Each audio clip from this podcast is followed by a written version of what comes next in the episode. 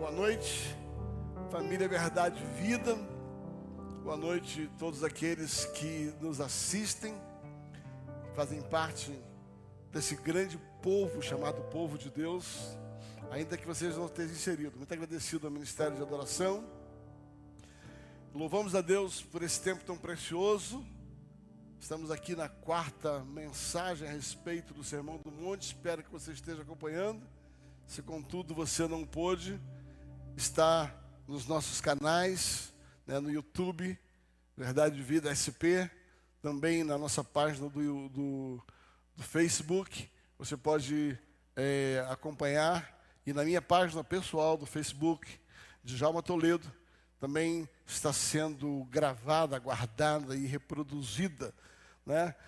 Antes de entrarmos propriamente na palavra que o Senhor nos deu para ministrar essa noite, é, repito, é uma série, nós vamos falar sobre sete grandes blocos do Sermão do Monte. Estamos na quarta mensagem do primeiro bloco. Né?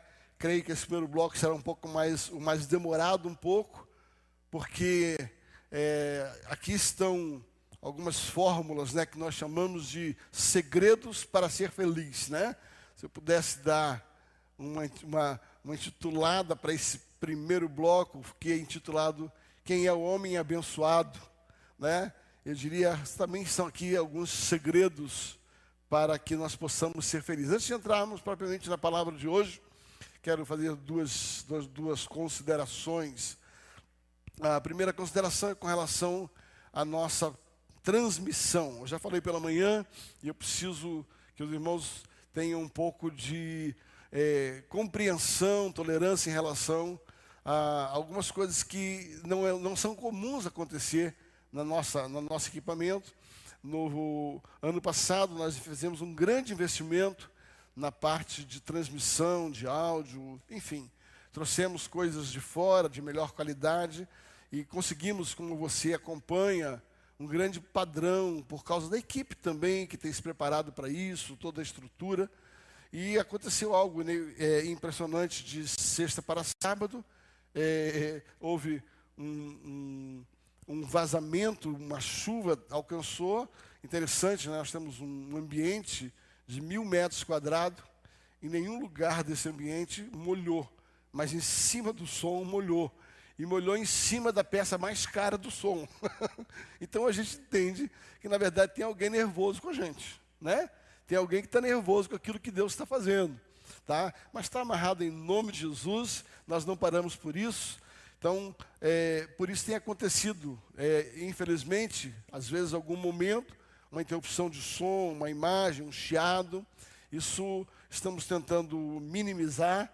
Amanhã vamos procurar já uma assistência técnica para o equipamento. Colocamos um equipamento auxiliar de menor qualidade, que era um equipamento reserva, e estamos conseguindo transmitir isso. Então, a primeira coisa, tá, tem um pouco de tolerância em relação a isso. Né, quando houver a, a interrupção, né, existe uma equipe que já está percebendo isso. Eu sei que algumas pessoas têm tentado ajudar, no sentido de colocar no chatzinho, né? Obrigado pela sua cooperação e entenda isso a respeito desse assunto. Segundo, é, hoje pela manhã nós estávamos ministrando e eu estava falando sobre é, proteção e restituição, e eu fiz uma citação de um testemunho que Deus nos deu a respeito de um tempo, na Páscoa, onde nós fomos internados com suspeita de coronavírus, e ali passamos uma semana e realmente todos os sintomas eram assim, eram 50% do pulmão comprometido, febre, e, enfim, a maioria dos sintomas que caracterizam essa enfermidade. Mas é, é, recebi um telefonema, falou, pastor, mas o senhor afirmou ali atrás que o senhor não pegou corona. Tá, deixa eu explicar isso para não parecer que a gente tem duas informações diferentes. Né? O que ocorre é que todas as minhas, todos os testes que foram feitos deu negativo. HN1N1, Covid-19, tudo que deu negativo, negativo, negativo, negativo. A médica pegou e falou: Isso aqui é um falso negativo. E eu disse para ela: Se é falso, eu não sei. Entende? Uma coisa eu sei, eu estava com todos os sintomas e agora não estou mais. Então Jesus me curou.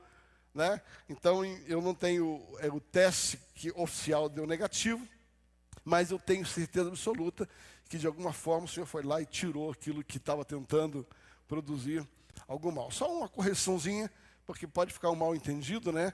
Nós falamos que não tivemos isso e oficialmente não foi dado isso. Ok? Então vamos à palavra.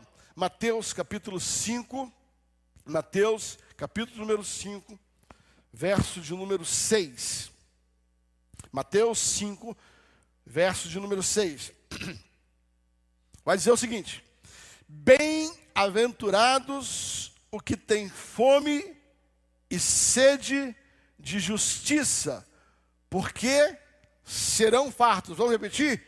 Bem-aventurados os que têm fome e sede de justiça, porque serão fartos.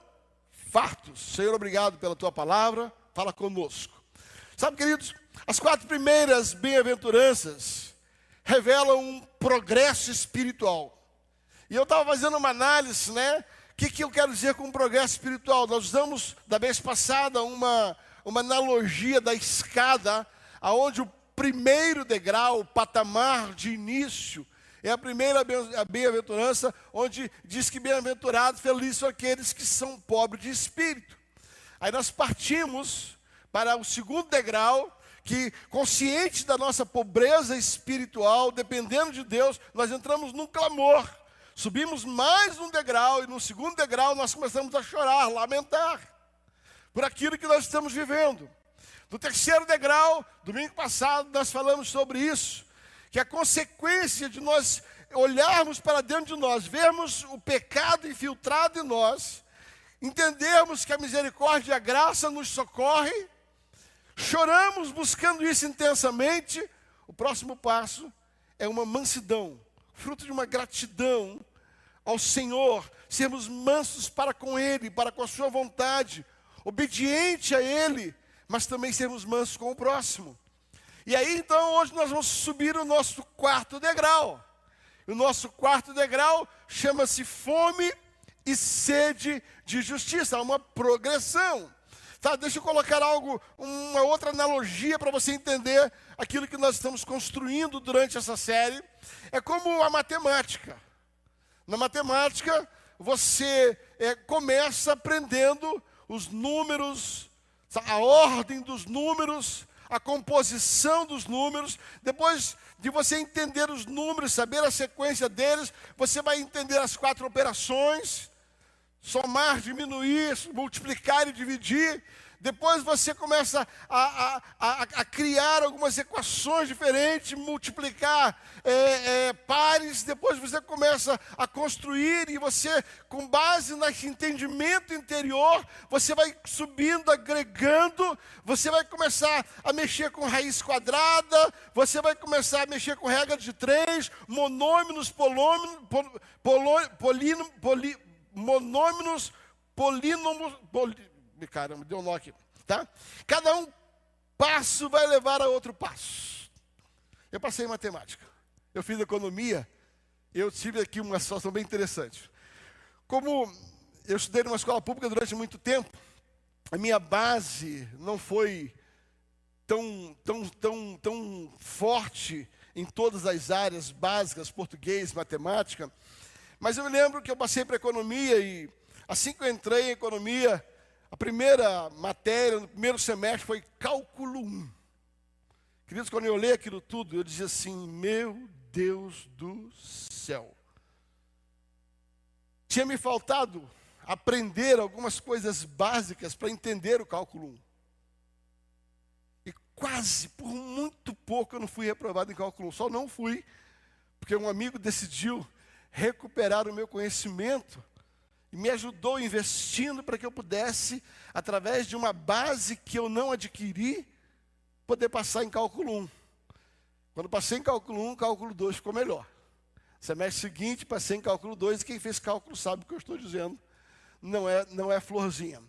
Então, sabe, queridos, assim como na matemática, existem algumas bases para que você possa pisar nela primeiro, segundo, para depois entrar em algumas equações mais elevadas. Esse é o mesmo padrão que nós estamos entendendo na bem-aventurança. Você precisa passar por algumas fases, precisa passar por algumas experiências para entender a experiência seguinte. Ou seja, eles estão interligados e dependentes. Pastor, eu posso ser humilde, manso, de coração? sabe, você, você pode sim, desde que você tenha um quebrantamento, uma experiência com a sua pobreza. Senão você vai forjar isso, mas não vai ter isso. Pastor, eu consigo ser manso, é verdade, desde que você tenha recebido, sabe, e vivido a humildade. Consequentemente, o que, que é a fome a sede da justiça? É exatamente a, a, a consequência natural de alguém que é manso de alguém que já olhou para si, olhou para seus defeitos, olhou para a sua vida e descobriu e começou a construir algo, ainda que não esteja totalmente solidificada, pelo menos entendemos, buscamos, e agora, de face diante de tudo isso, nesse quarto degrau, nós vamos entender que isso pode produzir em nós, deve produzir em nós uma fome e uma sede pela justiça. É isso que Jesus está dizendo. Nesse quarto ponto, você será bem-aventurado, eu serei bem-aventurado.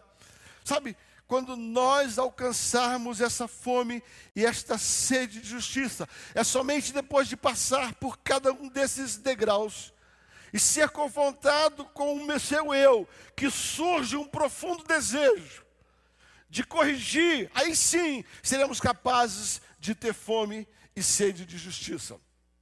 Você vai observar, hoje nós vamos encerrar as quatro primeiras bem-aventuranças. E essas quatro primeiras bem-aventuranças, elas tratam basicamente do nosso relacionamento para com Deus. E as quatro bem-aventuranças é o seguinte: ela vai falar do nosso relacionamento para com o próximo. Nós vamos entender o que é ser puro de coração. Nós vamos entender o que é ser misericordioso, mostrar misericórdia. Vamos buscar ser pacificadores e até suportarmos perseguição. Mas entenda que nós só vamos conseguir viver isso com o próximo a partir do instante que a gente tenha vivido esse confronto conosco mesmo diante de Deus. Entendido isso, tido dentro de nós uma ardente vontade de corrigir no passado. E agora que estamos corrigidos, agora que estamos tratados, agora que já estamos, vou chamar assim, amansado, como foi o texto que nós usamos na semana passada, né? Domesticado, pelo menos Sabe, a nossa força está sob controle. Agora nós vamos poder externar nas quatro próximas bem-aventuranças aquilo que vamos fazer com o próximo. Hoje vamos entender o que é ter fome e sede de justiça. Querida, a pergunta é: o que é, que tipo de apetite é esse que precisamos, que tipo de alimento é esse que precisamos ter apetite? Que tipo de alimento é que precisamos ter apetite? Jesus está falando de duas coisas básicas, elementares na vida, coisas vitais: fome e sede. Jesus então começa a usar algo que são importantes, primordiais para a vida, essenciais, vitais para a vida. Para tentar, nós fazemos um paralelo do que é essa justiça. Ele está dizendo assim: sabe, você precisa, pela justiça, ter a mesma intensidade de consciência das, do que é a fome e o que representa esta fome e o que a comida representa para a sua vida. Jesus está dizendo, nós precisamos entender que assim como a comida ela é essencial, a bebida ela é essencial, a justiça ela é essencial. O paralelo é a importância da comida e da bebida para o físico é equivalente da justiça para a nossa vida espiritual. Jesus está associando que é indispensável para manter o corpo físico saudável com o que é indispensável para manter uma vida e, um, e uma vida espiritual saudável. Ou seja, a fome e a sede das coisas espirituais deve ser a ambição maior minha e sua.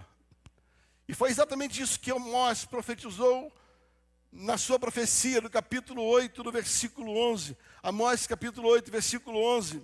Ele vai dizer o seguinte: Amós, capítulo 8, versículo 11: Eis que vem dias, diz o Senhor Deus, em que enviarei fome sobre a terra, não fome de pão, nem sede de água, mas de ouvir as palavras do Senhor. Diz assim a profecia: Vem dias, diz o Senhor Deus, em que enviarei fome sobre a terra, não fome de pão, nem sede de água, mas de ouvir a palavra do Senhor. Eu declaro que este tempo chegou, este tempo, esta, esta profecia é para a nossa geração, é para hoje. Não há mais somente uma fome de coisas materiais, não há mais somente uma fome de alimentos físicos, mas Deus está derramando sobre a face da terra uma fome e uma sede das coisas espirituais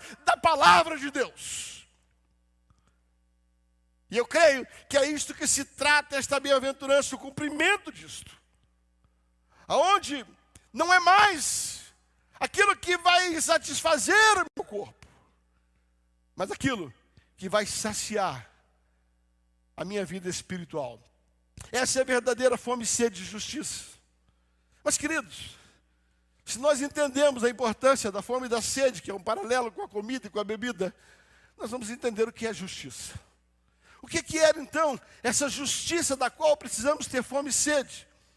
Estou lendo alguns livros, entre eles um livro do John Stott, um grande homem de Deus, e ele fala que essa justiça tem três aspectos. John Stott diz que essa justiça ela tem três aspectos. O primeiro aspecto, ele fala a respeito da justiça legal. O segundo aspecto, ele vai falar sobre a justiça moral. E o terceiro aspecto sobre a justiça social. Vou repetir: justiça legal, justiça moral e justiça social. A justiça legal é aquela que eu tenho em Deus, aquela que eu me reconcilio com Deus. Eu busco a reconciliação com Deus. Isso chama justiça legal. E nós vimos isso e vamos ver adiante que isso Jesus já conquistou na cruz por nós. O direito a justiça legal de nos relacionarmos com Deus. Segundo, a justiça moral, que visa reconciliar consigo mesmo. A justiça moral vai falar a respeito de uma vida de santidade, uma consciência, aonde eu preciso olhar para a minha vida e ver até onde eu estou andando dentro dessa justiça, até onde eu estou justificado, não só por direito, mas agora em ações. A justiça moral trata o meu caráter. A justiça moral trata o seu caráter. E a justiça social, ela vai tratar a nossa relação com o próximo. De que maneira? Sendo reconciliado com Deus, sendo reconciliado consigo mesmo nas suas ações, nós vamos ver que a consequência natural é agora uma reconciliação de justiça para com o próximo. John Stott então aborda isso, e a inspiração de John Stott, ele vai falar a respeito disso. Ele buscou isso em Thomas Watson, um grande escritor do século passado, um puritano. E ele define essas três justiças da seguinte maneira: justiça imputada, justiça implantada e justiça promovida. Vou repetir: justiça imputada, justiça implantada e justiça promovida. John Stott, então, inspirado na, na, na, nos escritos tá, de Thomas Watson, ele define dessa maneira. Mas eu quero colocar para vocês o que é então essa justiça imputada. Se nós precisamos entender que nós precisamos ter fome de justiça, e nós temos o um entendimento que tem três tipos de justiça: a imputada, a implantada e a promovida. Vamos entender então o que é a justiça imputada. A justiça imputada é a justiça legal, aquela que recebemos não por mérito, mas nos foi conferida por meio da cruz de Cristo. 2 Coríntios capítulo 5, versículo 19. Pode dizer assim: isso é, Deus estava em Cristo, reconciliando consigo mesmo o mundo, não lhe imputando seus pecados. E pôs em nós uma palavra da reconciliação.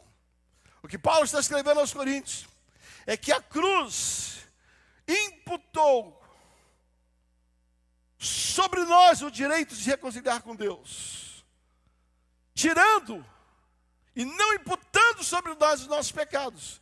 Então a primeira justiça é aquela que foi dada para mim e para você.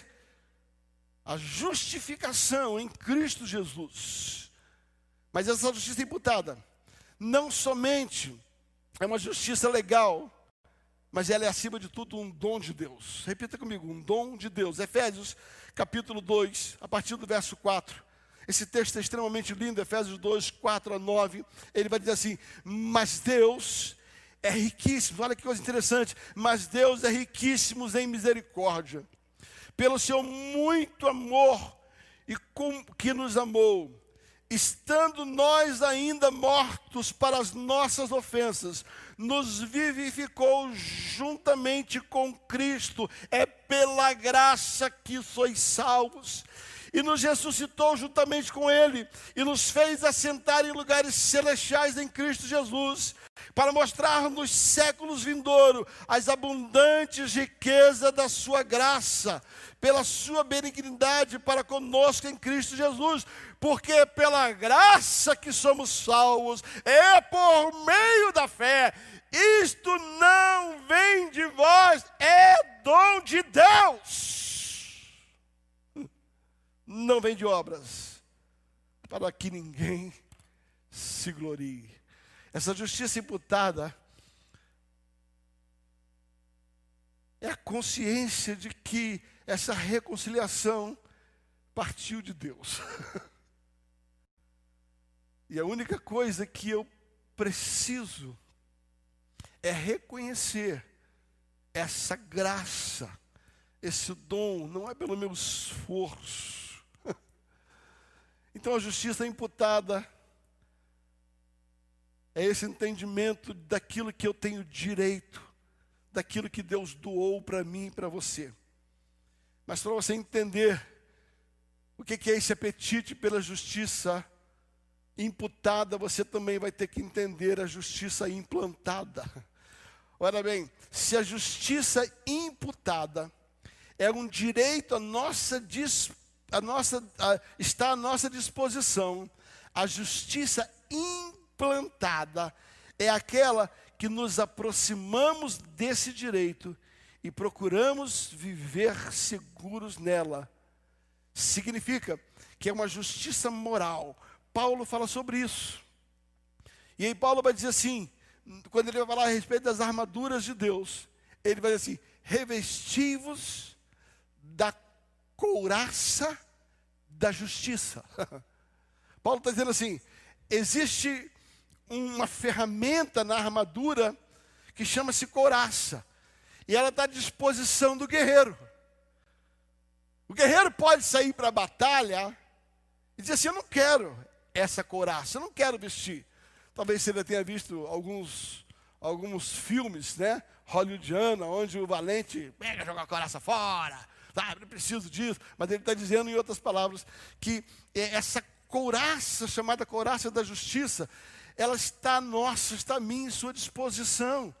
Agora, não adianta você ter à sua disposição a coraça da justiça se você não revestir, se você não colocar ela sobre a sua vida. Mas, pastor, para que serve a coraça da justiça? Para proteger o nosso coração no meio da batalha, no meio da luta, proteger alguns órgãos vitais. A coraça era colocada exatamente para proteger alguns órgãos internos. Esta verdade que Paulo coloca sobre a coraça da justiça é o que eu quero falar a respeito dessa justiça implantada, o apetite pela justiça implantada. Ou seja, eu tenho direito, mas não adianta eu ter direito se eu não me aproprio dela.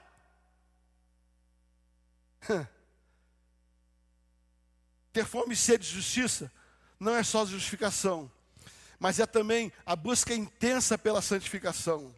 Receber a, a justificação é um direito conquistado na cruz pela graça, mas subjugar a natureza humana que deseja pecar, dando ao Espírito Santo um espaço para trabalhar em nós e nos permitindo ser revestido por esta proteção chamada coraça da justiça. Isso é colocar dentro de nós, imputar em nós o direito conquistado na cruz do Calvário. Não adianta ter sede se alguém não quer beber um copo d'água, deixa eu tentar ilustrar dessa maneira. Hum. Eu tenho sede. E aí, alguém vem e me dá esse copo de água. Quando me der esse copo de água, a partir do instante que ele me foi dado, eu tenho direito de usá-lo. eu tenho direito de usá-lo. Está aqui. Agora eu posso passar a vida inteira tendo direito e não usar ele. Não sei, tem pessoas que não gostam de beber água. Tem pessoas que têm que fazer um esforço danado para beber água. Né? Eu sou um quase que água-cólotro. Né? Desde que eu fiz a cirurgia com a extração do, do, do rim esquerdo, o médico falou, você tem que beber muita água. Eu bebo bastante água, bastante, bastante água, bastante água. Né? Não adianta você saber que você precisa de água, você ter a água à disposição, é direito seu, e você fica olhando para ela, mas não sume ela. Isso é justiça, sabe, que foi colocada à sua disposição. Ela foi imputada, mas não foi implantada. Você recebeu ela, você tem direito a ela, mas você não se apropria dela, você não reveste, você não coloca essa coraça. É um direito que você não quer usar. Agora, quando eu vejo esse copo, e a minha boca está sedenta, e eu olho e eu me apropio, eu coloquei para dentro. Agora, essa água, ela trouxe solução para uma necessidade. Ela agora está implantada dentro de mim.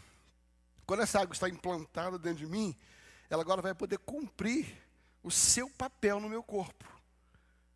Mas não adianta a água estar aqui e o meu corpo precisar de água.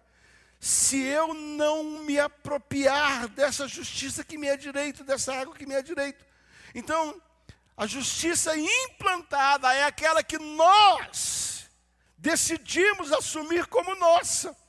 Não só ter a necessidade, mas ter o direito é, é também tomar disso. Devemos ter apetite pela justiça implantada, ou seja, uma vida nova com Deus. Olha que coisa linda! Quem tem fome e sede de justiça, deseja ardentemente ser transformado. Você quer que essa justiça venha para você, para transformar você. Agora não é só ter o direito de ser transformado, mas querer ser transformado. Saber que a, a, essa sede de justiça, ao entrar em mim, ela vai produzir uma transformação. A água, ela cumpriu o seu efeito, o alimento cumpriu o seu efeito, e quando ele entra em mim, ele vai cumprir as suas funções. Assim a justiça, quando você pega ela e coloca dentro de você, ela só vai cumprir o seu papel a partir do instante, não só que você entenda o seu direito, mas você coloque ela para dentro, você deseja que ela esteja dentro de você. Você entendeu o que estou dizendo?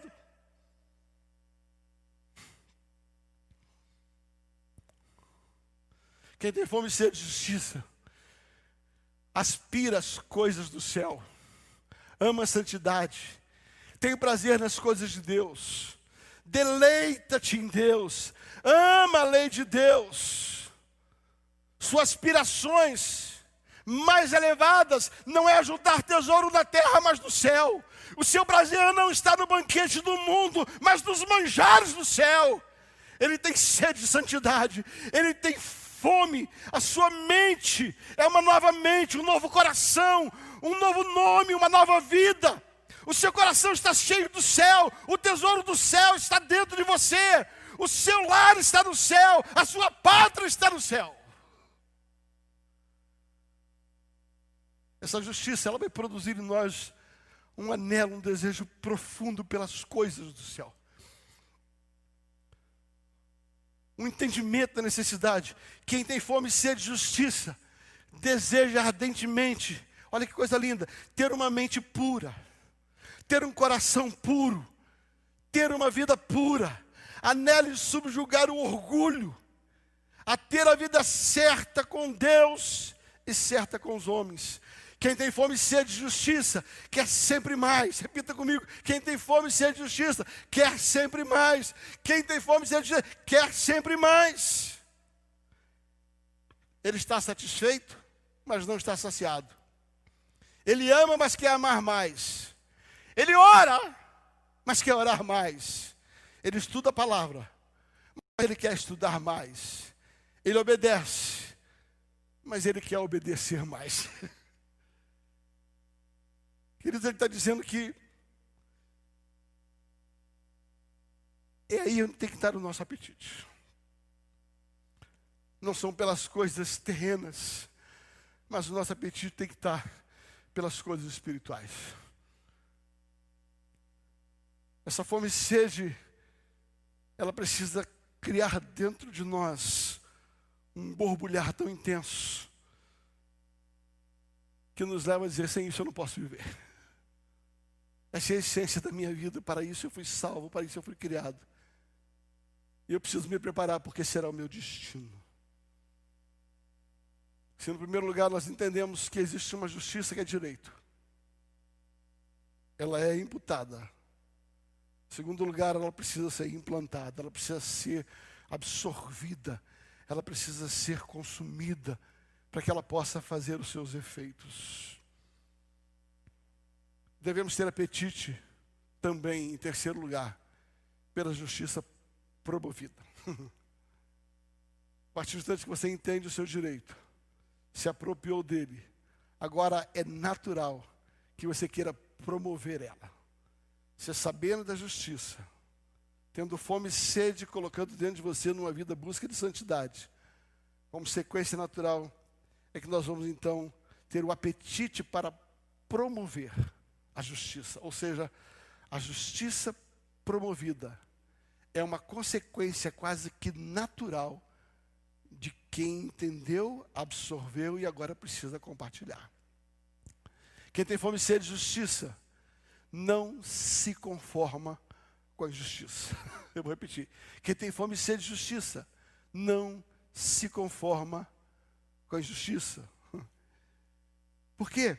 Porque nós vamos entender que esse ato de justiça, essa justiça promovida, esse desejo de praticar a justiça na vida do outro, essa é a essência de Deus. Malaquias capítulo 3, versículo 5. Malaquias capítulo 3, versículo 5. Vai falar sobre essa essência na vida de Deus. Malaquias 3, capítulo 5, ele vai falar sobre essa essência na, na vida de Deus.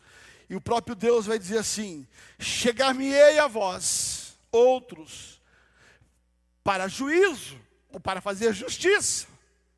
Serei uma testemunha veloz. Trarei juízo sobre os feiticeiros. Trarei juízo sobre os adúlteros. Trarei juízo sobre os que juram falsamente mas também trarei juízo contra os que defraudam o salário do trabalhador, aqueles que oprimem e desprezam a viúva e o órfão, e torcem o direito dos estrangeiros, e não temem o Senhor dos Exércitos. Deus está dizendo assim: dentro de Deus existe uma essência de justiça. E ele está dizendo assim: eu farei justiça. E quando nós entendemos a essência de Deus, nós queremos nos comportar como Deus. Nós não vamos nos conformar com a injustiça que o mundo passa por cima. Nós vamos entrar naquilo que nós chamamos ato de justiça. Sabe? Nós vamos abominar o mal, vamos atacar a corrupção, Vamos declarar guerra contra todo tipo de sistema opressor. Se a justiça é imputada, é a consciência do direito, a justiça é implantada, busca intensamente vivê-la nossa, na nossa própria vida. A justiça promovida é aquela que eu pratico para com o próximo. O ato de justiça. Ele defende o direito dos fracos, a causa dos oprimidos. Quem tem fome e sede de justiça, luta por uma sociedade justa. Ele deseja que o justo governe. Ele deseja que as leis sejam estabelecidas.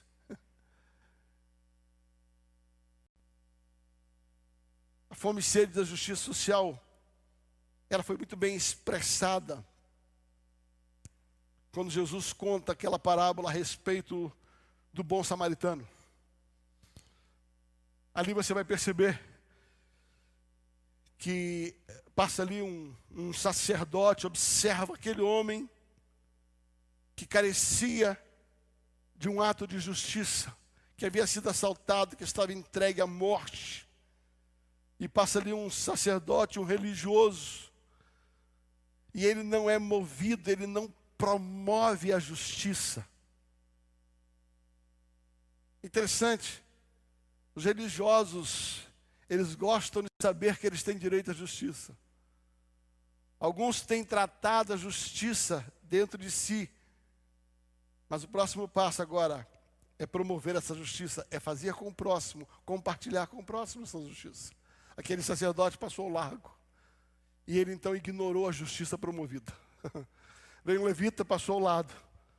Até que veio um homem chamado samaritano, e era a figura da pessoa que entendeu o que, que é esse ato de justiça. Ele, ao observar aquele homem necessitado, ele não passou largo, ele promoveu a justiça, o ato de justiça. Ele pegou aquele homem, ele cuidou das suas feridas, ele colocou no seu cavalo, ele colocou na sua montaria e ele levou até um estábulo e ali ele cuidou. Sabe, queridos, não adianta nós termos o direito à justiça, procurarmos vivê-la na nossa vida, se nós não queremos praticar esse ato de justiça. Eu acho que nunca houve um tempo tão oportuno para que nós pudéssemos praticar o ato de justiça. Aqui cabe um testemunho, cabe uma prestação de conta a respeito disso. Recentemente, tomei ciência de que uma pessoa falou assim: puxa vida, a Igreja Verdade e Vida ela não tem feito, ela tem feito muito pouco a respeito das ações sociais, do ato de justiça. E talvez a nossa falha seja exatamente o fato de que a gente não faz propaganda do que a gente faz, porque a Bíblia diz que sua mão direita faz a esquerda, sua mão direita faz a esquerda, não tome ciência. A gente não, não fica fazendo propaganda, mas eu acho que cabe um relatório sobre isso. Sabe, como igreja, desde que começou a verdade e vida, nós somos uma igreja que pratica ato de justiça. Não sei quantos de vocês sabem já por um bom par de anos, nós ajudamos um, na casa abrigo com mais de 30 crianças. E a verdade vida, aqueles que aqui dizimam, aqueles que ofertam, sabem que o seu dinheiro faz parte disso. Não só ajudamos em termos de recursos materiais, mas nós damos assistência para o casal de pastores, que são filhos ministeriais nós cuidamos dele, nós cuidamos dos seus filhos, particularmente pastor Marcos e pastora Marcela, que são líderes daquela casa-abrigo. Sabe, nós acompanhamos há 25 anos.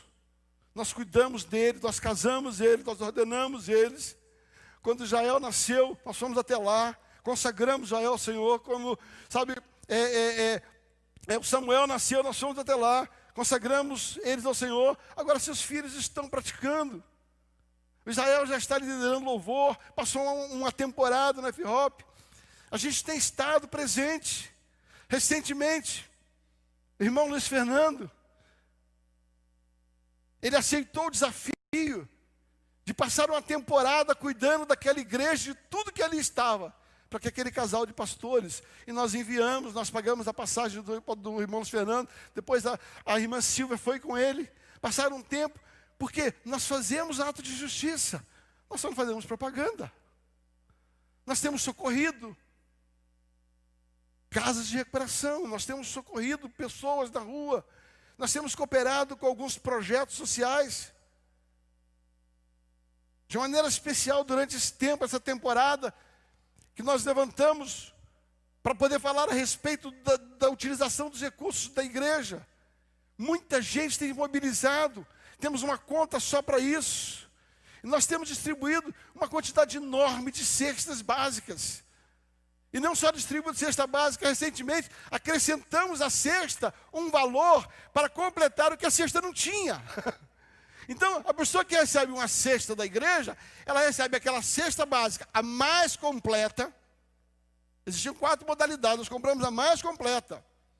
E além disso, ainda colocamos um valor a mais para que as pessoas tenham aquilo que a cesta não tem.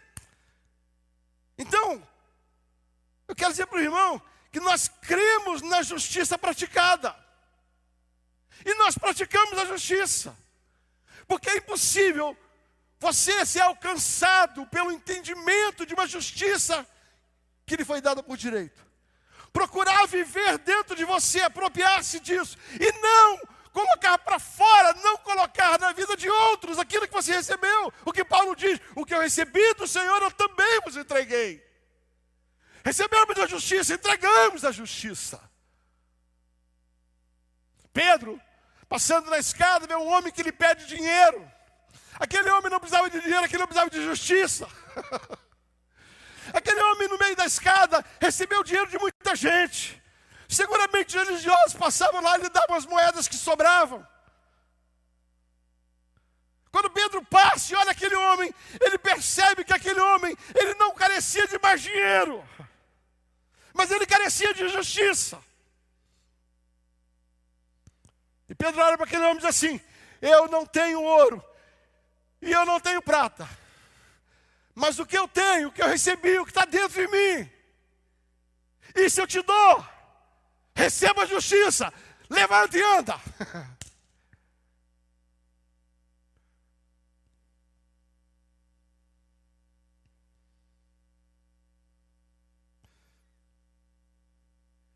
Nós precisamos tratar a essência, não só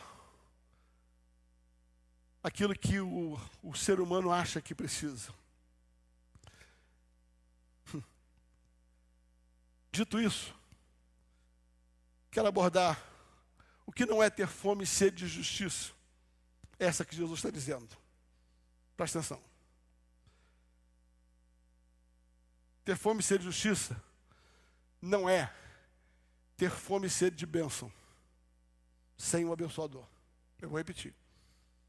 Ter fome e sede de justiça não é ter fome da bênção sem o abençoador. Moisés sabia disso quando propôs no seu coração que não partiria de onde ele estava se Deus não fosse com ele. O ser humano ele coloca a felicidade e a bênção como das principais coisas que eles precisam. E todas as vezes que nós colocamos a felicidade e a bênção como a principal coisa que precisamos, acabamos por perdê-la. Elas escapam de nós. A bênção sem o abençoador, ela é perecível, ela é passageira. Só são felizes aquele que busca primeiro o reino de Deus e a sua justiça. Só são felizes. E nós vamos falar sobre isso lá na frente. Mateus capítulo 6, versículo 36. Buscai primeiro o reino de Deus e a sua justiça e a bênção é uma consequência, e as coisas que você precisa, elas lhe serão acrescentadas. Então não adianta você buscar a bênção se você não busca o abençoador. Se você busca o reino de Deus, se você busca a justiça de Deus, a bênção lhe é acrescentada, mas quando você busca a bênção, não significa que o abençoador está com você.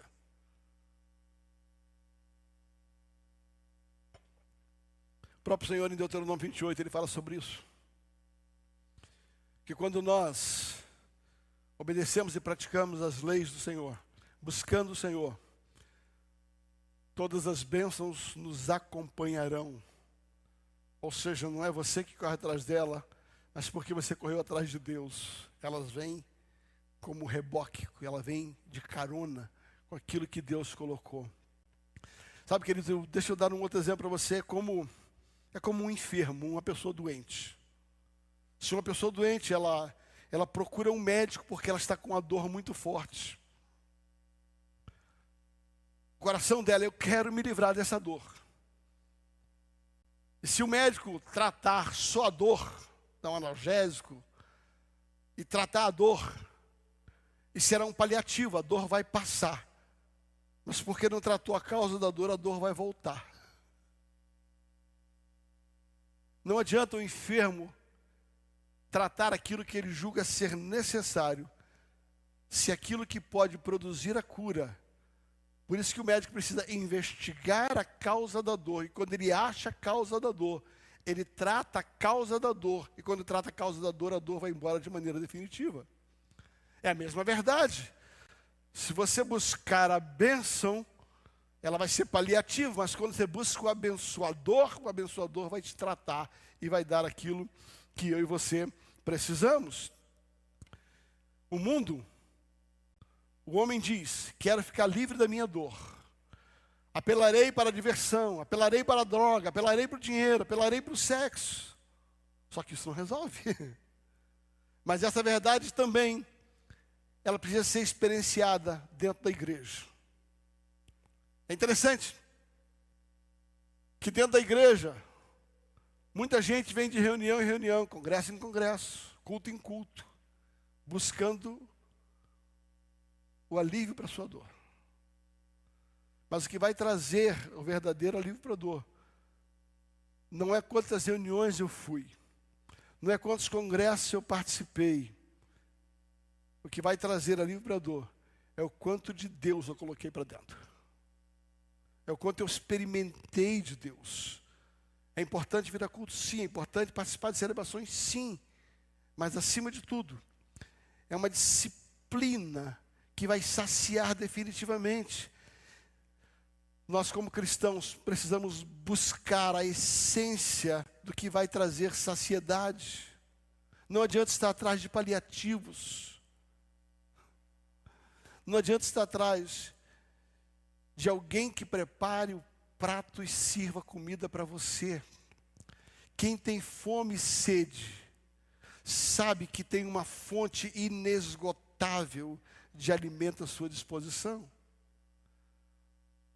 Deixa eu dizer para você, você tem 66 livros, 1189 capítulos, 31.100 versículos. Eu vou repetir à sua disposição está 66 chefes com estrela Michelin.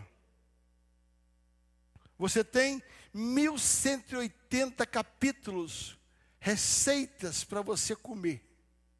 E você tem 31.100 versículos, ingredientes e tempero para você usar. O problema é que a gente quer que as pessoas façam o prato escolha os ingredientes, processem a receita, para que eu possa ficar satisfeito. Aí nós vivemos de carona no prato de comida que os outros preparam. E não tem nenhum problema de você comer alguma coisa que as pessoas preparam. Mas está à sua disposição o verdadeiro alimento que vai trazer saciedade para a sua vida. Salmo 42, versículo 1 e 2, ele vai dizer: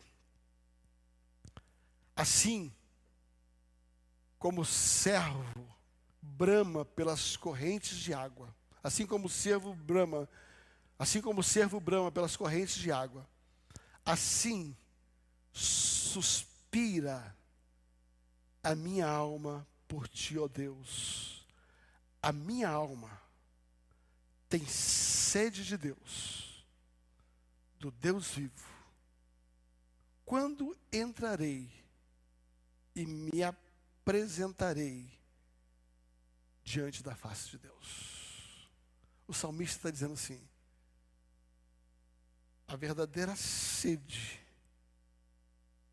em que eu busco me saciar não são em coisas, é em Deus. E ele estava dizendo assim: eu preciso entrar diante de Deus, na face de Deus, porque ali eu serei satisfeito. Eu gosto de pensar que a parábola do filho pródigo ela vai ter um, tantos ensinos, entre elas um ensino poderoso. A Bíblia diz que aquele jovem saiu de casa e depois de ter perdido tudo, ele teve fome. Repete comigo, ele teve fome. Ó, ele teve fome. Aí o que, que aquele menino pegou? Preencheu a sua fome com bolotas de porco.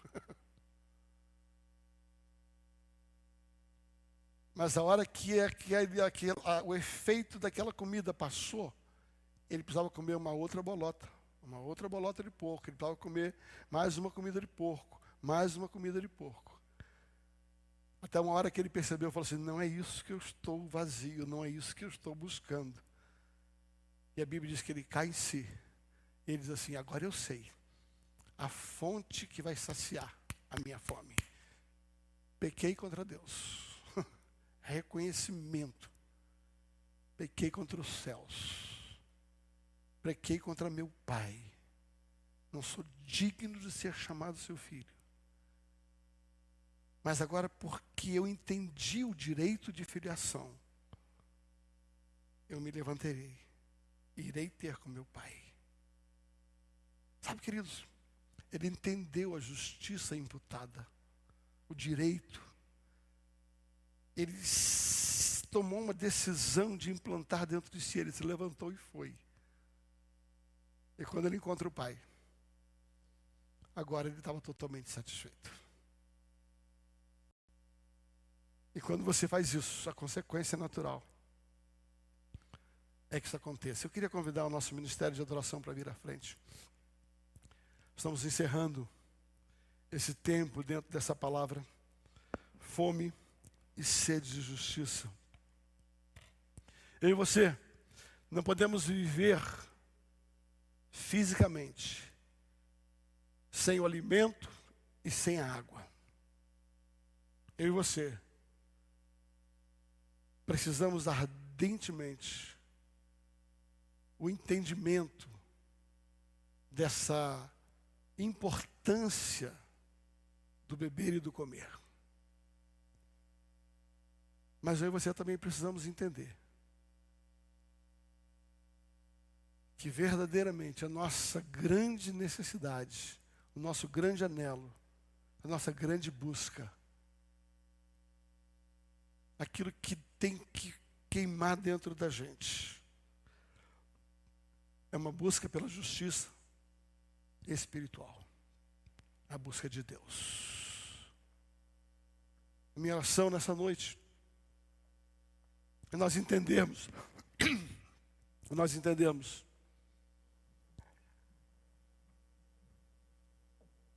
que essa fome, essa sede pela justiça, ela tem um caminho, um processo.